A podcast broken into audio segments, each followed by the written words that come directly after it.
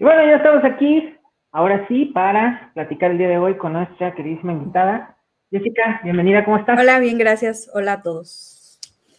Hola a todos. es un para Jessica el tema de los en vivos, pero pues aquí nos vamos un poco a poco acoplando.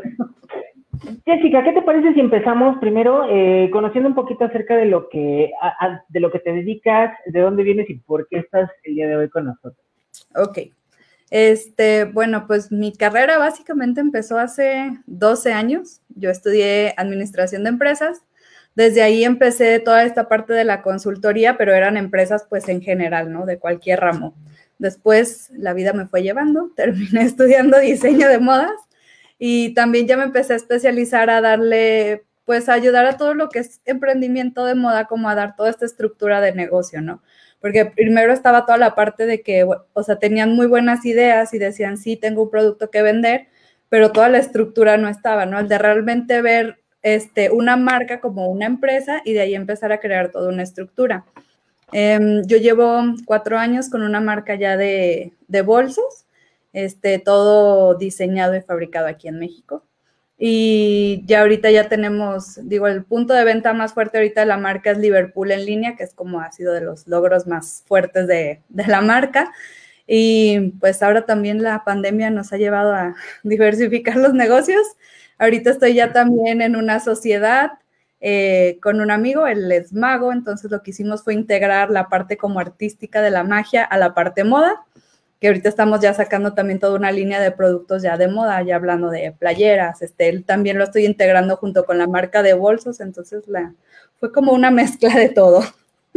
Ok, muy interesante. Por eso es que el día de hoy le invitamos aquí a Jessica, porque ella entiende perfectamente bien lo que es esta necesidad de poder emprender, pero al mismo tiempo con su expertise y su conocimiento de cómo hacerlo de una manera organizada, ordenada y bien, bien planeada. ¿Qué te parece, Jessica, si vamos iniciando por el principio? Pero antes de eso, por favor, eh, muchísimas gracias a todos los que se van conectando. Eh, muy buenas noches, Miriam Hernández, Mariluz Terna, Enrique Lemo, ya tenía mucho que no te veía por acá, bienvenido, Miriam Hernández, ah, otra vez, Tati Vega y Sandra Rodríguez Gutiérrez, gracias por estar conectados. De entrada, lo primero que les digo es, ustedes quieren empezar a planear mejor su negocio para que el año que entra les vaya mejor, ya saben qué es lo que necesitan, ya saben con, por dónde empezar, cuáles son, sus dudas. Acuérdense, vayan dejándolas en los comentarios para que nosotros sobre eso vayamos eh, platicando al respecto. Vamos a empezar a, eh, primero, Jessica, te tengo que preguntar la básica. ¿Qué es tener una buena planeación en moda? ¿Qué nos referimos cuando estamos hablando de planeación? Bueno, pues la planeación ahora sí que abarca desde todo, o sea, porque de repente todo el mundo cree que es planeación y es así de que a lo mejor el director, ¿no? Y el señor haciendo todo y diciendo vamos a hacer esto y esto y esto, ¿no? Pero es hasta como una fiesta, es empezar de lo básico. O sea, primero es decir, bueno, o sea, ¿qué espero realmente el próximo año, ¿no? Y más ahorita que este año para todos ha sido así como de subidas y bajadas y que realmente ha estado como muy difícil definir qué se puede hacer, ¿no? Entonces, es, ahorita en esta parte de la planeación, que es tener una buena planeación, pues ahora sí que todos los días estar lleno, llenándote de información para empezar. Creo que eso es básico, estar buscando información de todo, de lo que está pasando aquí, de lo que está pasando en el mundo, de qué ha cambiado, este, hasta nuevas leyes que se están haciendo, ¿no? Entonces ya de ahí partir para empezar a crear ahora sí lo que son como toda esta parte de objetivos y empezar a establecer objetivos para la marca y para empezar a crear ahora sí estrategias para poder lograr esos objetivos, que esa es la parte de realmente sentarse a escribir tal cual.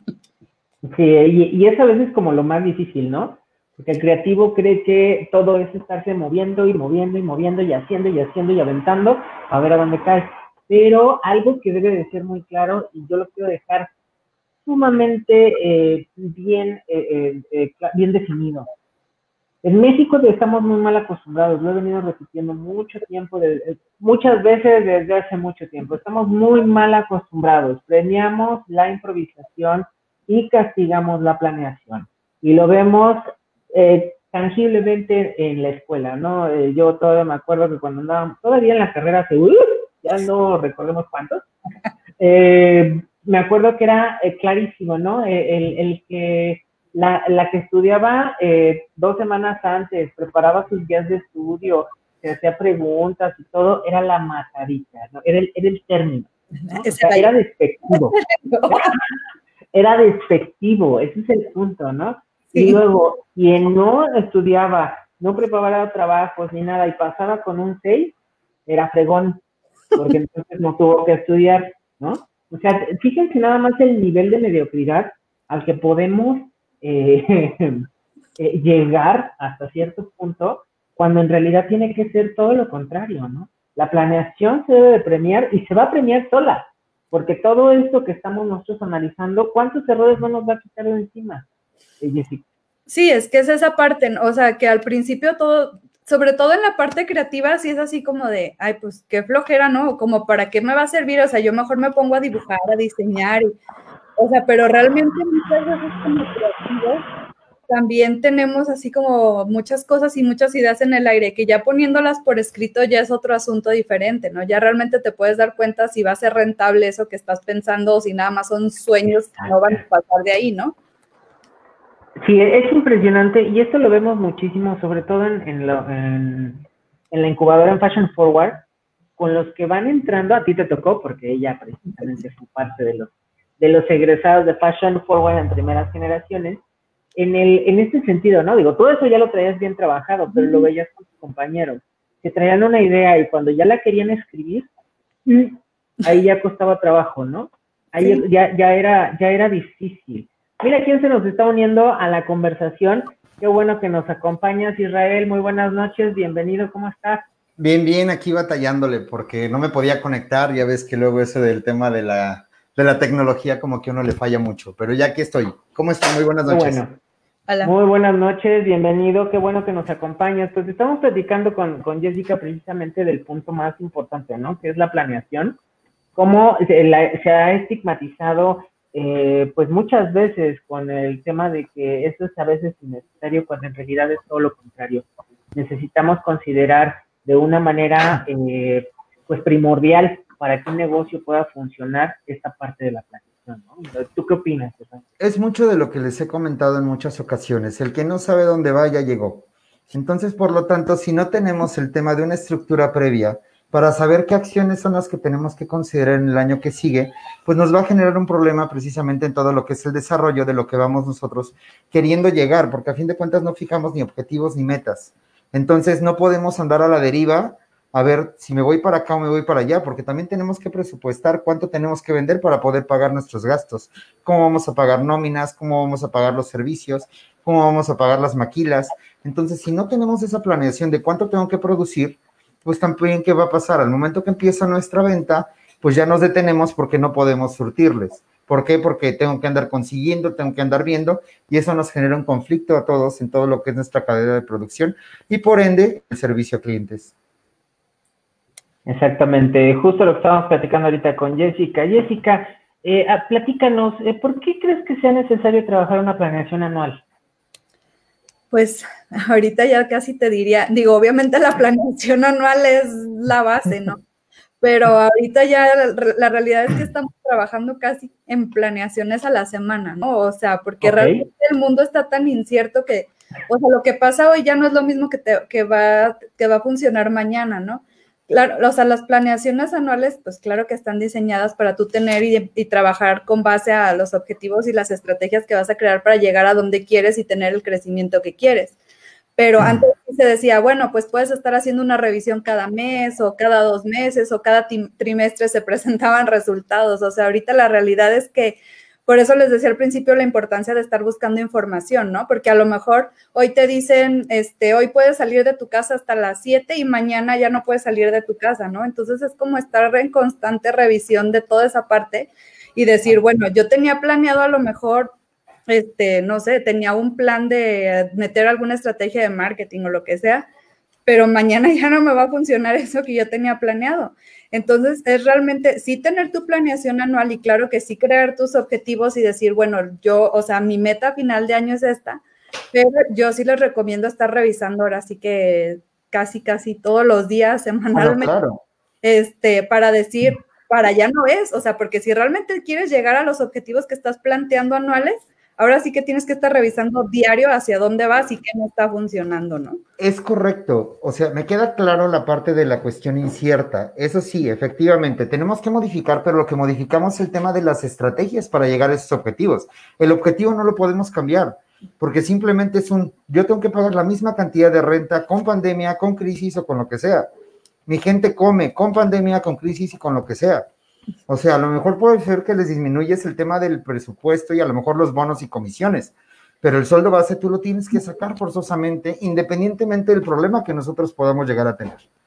Entonces, por lo mismo, la planeación anual es algo básico, es algo básico para que nosotros realmente podamos crecer. Perdón, es que como estoy ahorita en otro lado.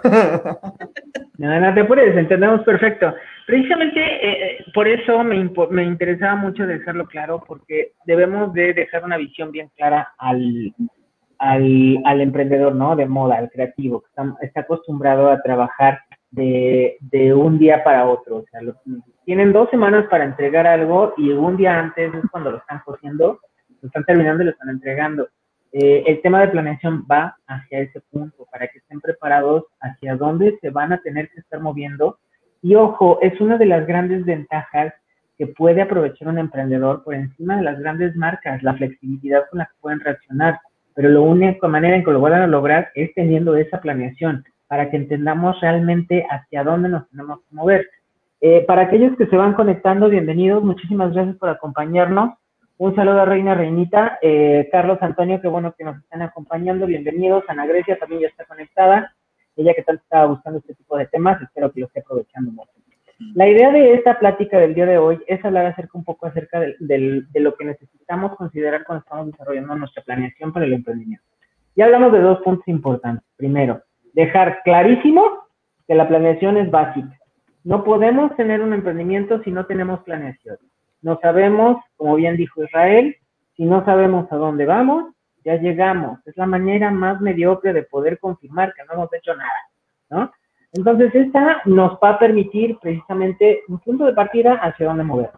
Y el segundo punto que ya aclaramos, necesitamos una planeación anual, incluso ahorita con un tema de pandemia que nos está modificando cada, cada, a cada rato eh, lo que está sucediendo, una planeación anual nos da la base, la pauta de cómo movernos, definir estos objetivos y como bien dice Jessica, poder estar trabajando semanalmente en cada uno de estos puntos para ver hacia dónde se va moviendo la corriente, será vital. ¿Vale? Entonces ahora me gustaría que entráramos de lleno a un tema muchísimo más particular que estoy seguro que les va a servir. ¿Cómo empezamos nuestra planeación? A ver, Jessica. Pues ahora sí, que primero es sentarse. Por el principio. el número, ahorita sabes que hay unas cosas, ahorita se me estaba viniendo a la mente, ahora que me asocié con este amigo. O sea, yo era mucho, digo, yo siempre he sido como muy estructurada y muy de tener todas las cosas planeadas. Pero mi amigo, curiosamente, que tiene también la misma formación de administración de empresas que yo, él es como muy visual, o sea, ya hablando más como del lado creativo, ¿no? Porque el diario es así, es que a mí enséñame un dibujo. Y yo, bueno, pues te enseño un dibujo. Entonces estamos utilizando los dos para trabajar una herramienta muy padre que creo que les puede servir a, todos los que están aquí, se llama Asana. Y esa ah, claro. O sea, esa, si, no la han usado, está padre. Con eso,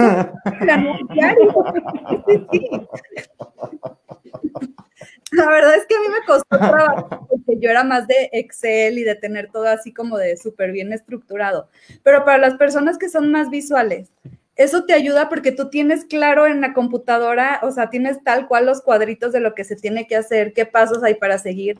Te ayuda también a organizarte en cuestiones de agenda, porque el problema también es ese a veces, o sea, que así como tú decías, o sea, sí, tengo que entregar en dos semanas y lo estoy haciendo un día antes, en lugar de planear cada día cada una de las actividades, ¿no? Entonces, la primera parte es empezar a establecer los objetivos que tienen para su marca y de ahí ya empezamos a crear ahora sí estrategias para el logro de esos objetivos. de hecho, nos pasó en el concurso. ¿Recuerdas? Nos pasó en el concurso de que una persona mandó fuera de tiempo lo que era su proyecto y dice, es que quiero mi retroalimentación. No lo abrí. ¿Por qué no lo abrí? Porque pasó de tiempo. ¿Qué mayor retroalimentación es? Cumple lo que se te está pidiendo, son fechas, punto. Una vez que entiendas esa parte del respeto del tiempo por los demás, vas a poder entender muchas otras cosas. O sea, ¿para qué voy a revisar algo que estaba fuera de tiempo? Simplemente no cumplió, no hay de otra. Muerto el proyecto, como debe de ser. Y esa es la parte que tiene que entender el, el creativo, de que independientemente de que yo puedo entenderlo como docente o como mentor, que es creativo, el cliente no lo va a entender porque implica costos, implica dinero. El que tú le regreses, le entregues al cliente fuera de tiempo, le implica un costo precisamente en su logística, en sus ventas y en sus propios objetivos. Así de sencillo. Ahí ya vamos viendo cuál es la importancia de esa disciplina, ¿no? Que se tiene que ir generando. Es un tema, bueno, podemos decir, Jessica, organizacional ya interno, ¿no? Creo que para que la empresa pueda estar eh, eh, bien ordenada, lo primero que hay que empezar es con que el emprendedor esté bien organizado, ¿no? Sí, es que ese siempre es el tema, ¿no? Porque nosotros, o sea, decimos, yo soy dueño de la marca, al principio la realidad es que nosotros empezamos haciendo de todo, pero si tú no estás organizado desde lo que estás haciendo, el día que empieces a crecer, se te va a venir el crecimiento encima. O sea, ahorita tú dices, sí, yo quiero ventas y yo quiero vender en 20 puntos de venta, 30 puntos de venta, o sea, pero honestamente, o sea, ¿estás preparado realmente como para empezar a vender así? O sea, si realmente tú vendes normalmente, no sé, es una 10 piezas a la semana y te hacen un pedido de 200, las vas a poder surtir y tu trabajo te va a dar, o sea, es eso, ¿no? Porque por un lado pedimos trabajo, pero ya el momento en que llega el trabajo es cuando se viene el mundo encima si no están organizados. Entonces esa es la parte de la planeación y de realmente establecer objetivos. Y yo creo que otra parte importante es ser honesto contigo mismo. O sea, y realmente ver tus limitaciones y hasta dónde puedes llegar en este momento. O sea, yo no les digo que no sueñen en grande y que su marca no va a crecer, pero hay que ser honesto con qué se puede manejar en este momento tú como persona y como marca. Paso a paso, ¿no?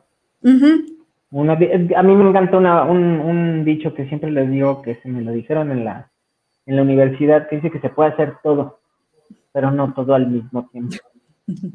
Entonces, ahí es donde tenemos precisamente que planear para ver qué va primero y luego qué, porque si no, luego por eso entonces hacen nuevas marcas y lo primero que se pueden hacer es fotitos en lugar de producir.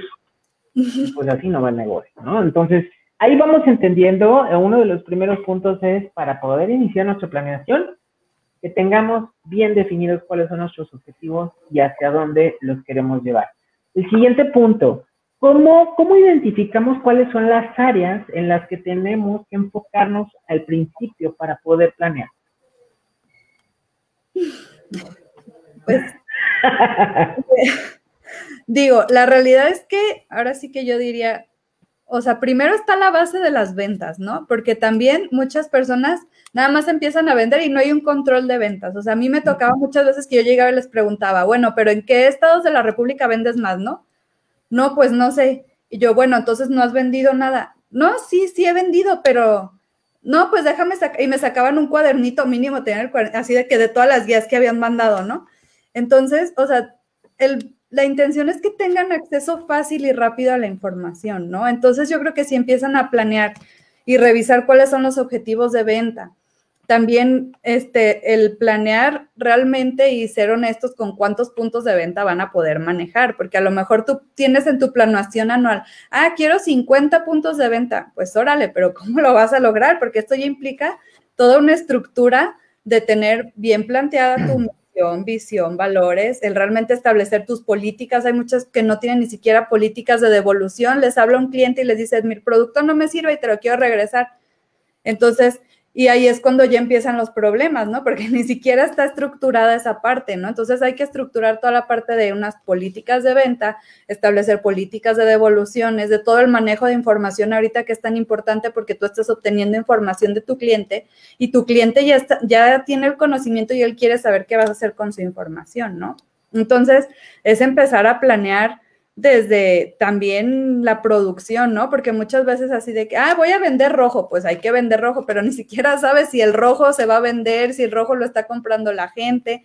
Entonces es realmente empezar a planear la producción que vaya relacionada también a las ventas, ¿no? Creo que esa es la... Dice un punto, un, punto, espérame, dice un punto clave ahí, ahí voy, ahí voy. Dice un punto clave que creo que es muy importante reafirmarlo precisamente preguntándole a Israel eh, aquí eh, la cuestión de los, del historial, ¿no? Hablabas de la documentación de la información y ahí es donde Isra yo te pregunto, ¿cuáles son estos ah, datos que necesitamos eh, registrar?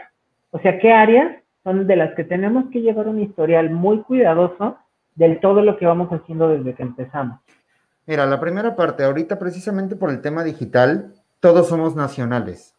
¿A qué me refiero? O sea, no podemos exportar a lo mejor por un tema de aranceles y otras cuestiones, pero a nivel nacional nosotros tenemos que considerar que cuando generamos un producto ya no lo generas para la región en la que vives, la generas para todo el país. Entonces, por lo mismo, ¿qué es lo importante que tú tengas, como había mencionado Jessica, es en qué regiones es donde tu producto va gustando más? ¿Dónde estás vendiendo? Y de ahí también es qué colores son los que venden. Por ejemplo, en el caso de las marcas, yo te puedo decir por qué zonas se vende específicamente qué colores, qué tallas y qué situaciones. ¿Por qué? Porque de esta manera, pues podemos tomar decisiones un poquito más asertivas. Pero es un, yo sé que es un tema de talacha, es invertirle mucho tiempo, pero es algo que necesitas conocer para que de esta manera tú dices, a ver, yo ya sé, y algo que por ejemplo me sorprendió muchísimo, siempre les he dicho a todos que odio el color verde. Y cuando sacamos nosotros el indicador de cuáles son los colores más vendidos, ¿cuál creen que son? Los verdes. Entonces, ahí volvemos a lo mismo. Puedes ser tú socio, dueño de la marca, el diseñador, lo que tú quieras, pero no es lo que tú quieres, es lo que le gusta a tu mercado. Entonces, si yo hubiera dicho el verde definitivamente no lo vamos a utilizar porque a mí no me gusta, pues simplemente a lo mejor estoy perdiendo el 5% de mi venta anual. Exacto. Si no es que hasta más. Exactamente, entonces aquí es donde entra el tema del análisis.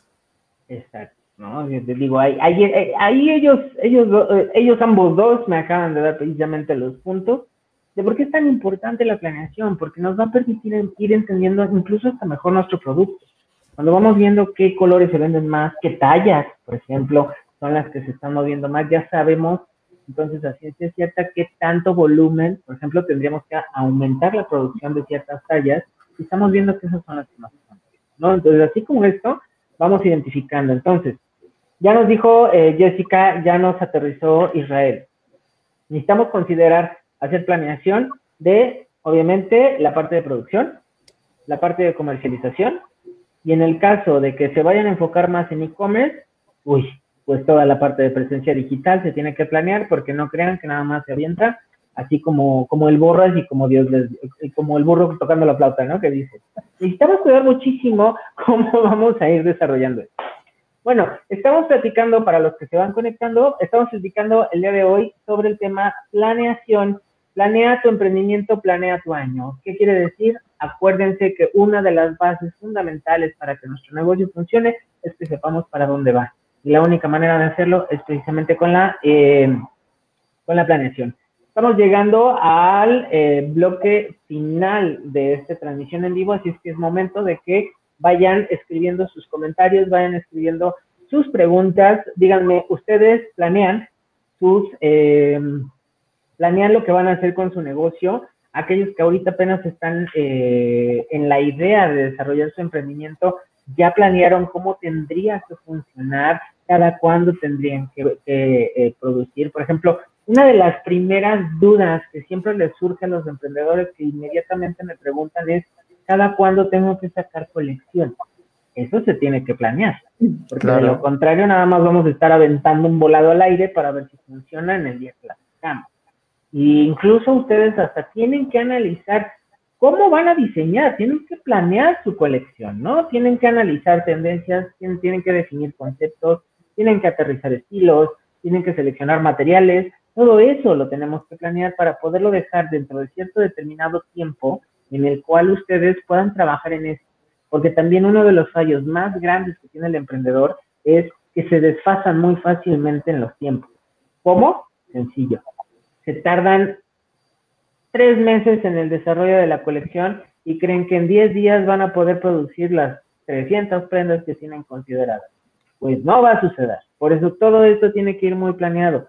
Eh, por ejemplo, alguien que es muy, muy plan, eh, muy, muy dedicado a su planeación. Es casi siempre un emprendedor de calzado, o marroquinería y de joyería, porque los materiales son muy costosos, las, eh, las, em, las transformaciones de estos materiales son complejos. En el caso de marroquinería y calzado son muchos pasos. En el caso de joyería pues, es un manejo muy delicado del material. Entonces nos vamos encontrando que cada uno de los sectores va a tener sus eh, condicionantes que tenemos que cuidar muchísimo. Así es que vámonos entonces con la última pregunta, Israel. Y algo que también tienen que considerar es busquen proveedores ahorita que no fabriquen textiles para uso médico, porque ustedes no van a ser prioridad.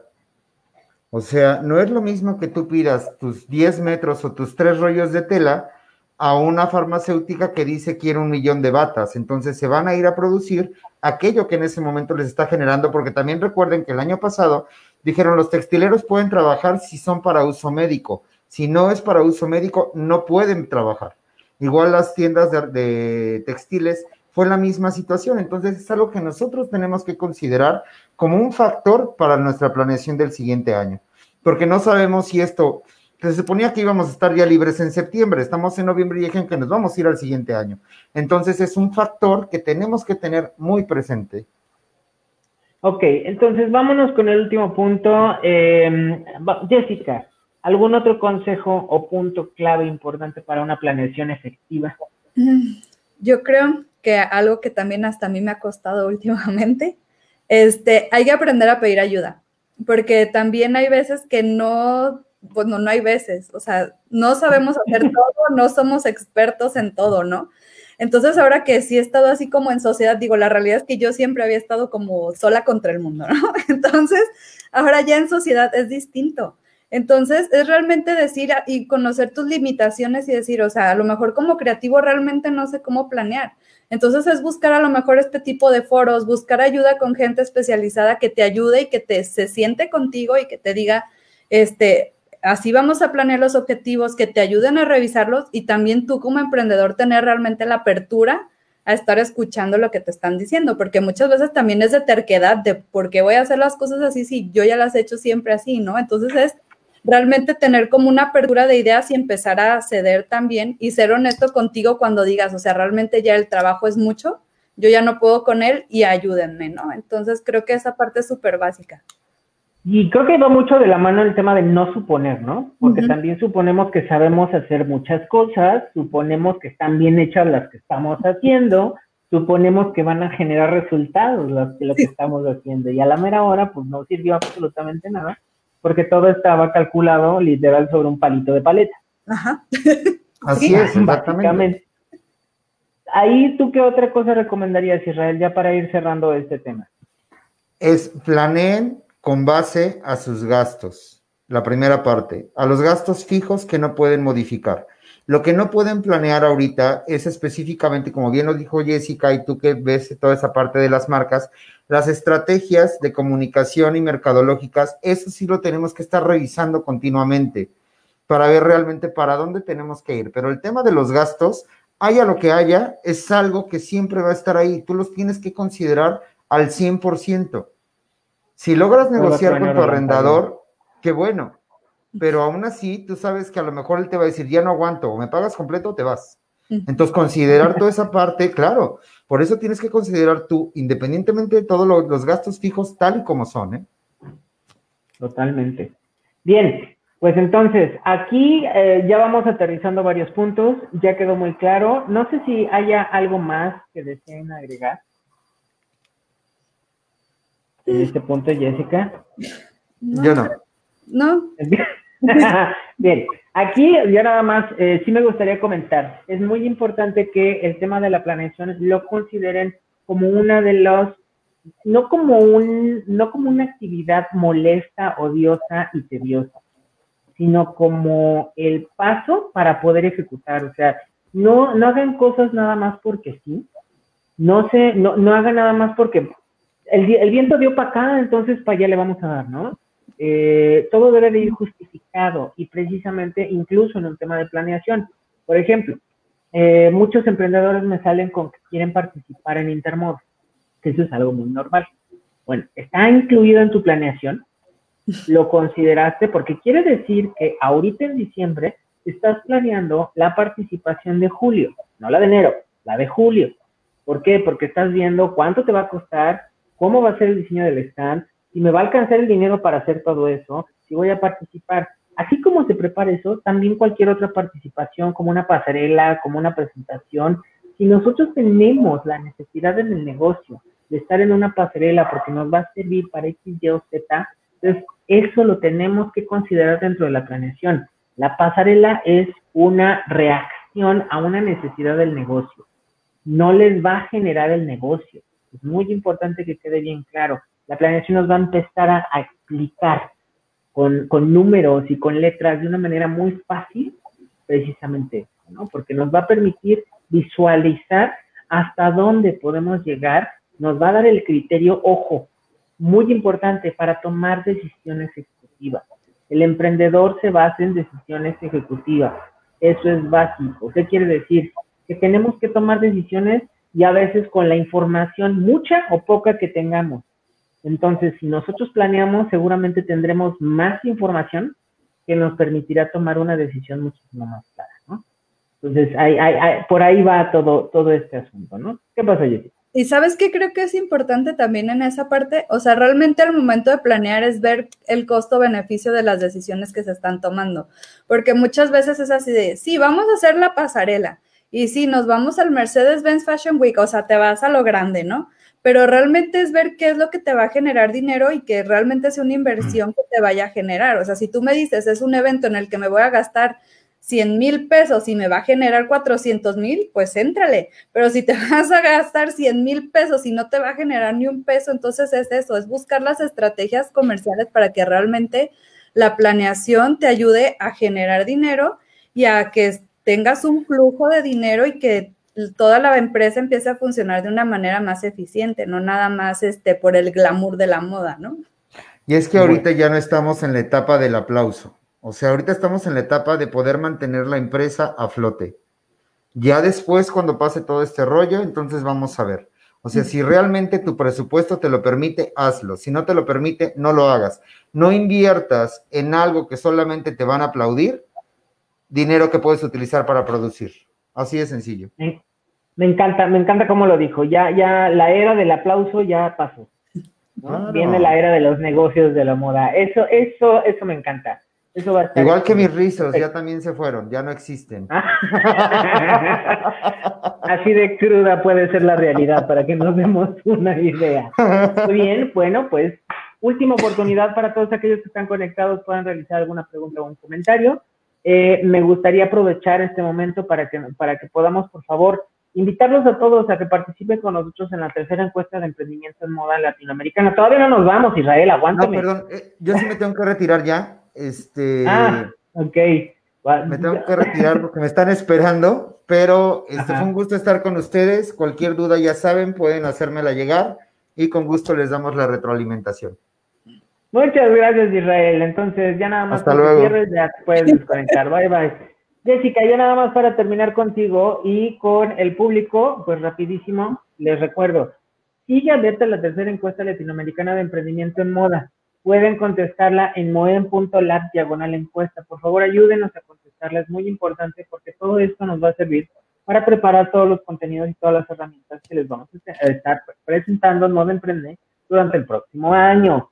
Y se viene bastante bueno. Ya estamos preparando allá unas dinámicas con Red Modo Emprende que estoy seguro les va a encantar.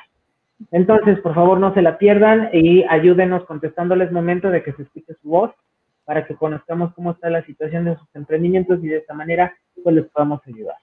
Y nuevamente, y ya para cerrar, Jessica, muchísimas gracias por acompañarnos. Gracias. Fue como agua estos 40 minutos, afortunadamente. Muchísimas gracias a todos los que se conectaron con nosotros y pues les recordamos que estamos todos los lunes a las 8 de la noche por Facebook transmitiendo en vivo y se replica en Instagram y se replica en eh, YouTube, también en nuestro canal de YouTube para que ya nos sigan. muchísimas gracias. Terminamos por el día de hoy. Jessica, gracias. Y nos vemos, no se lo pierdan, la próxima semana a las 8 en punto. Ahí está. Adiós. Bye bye.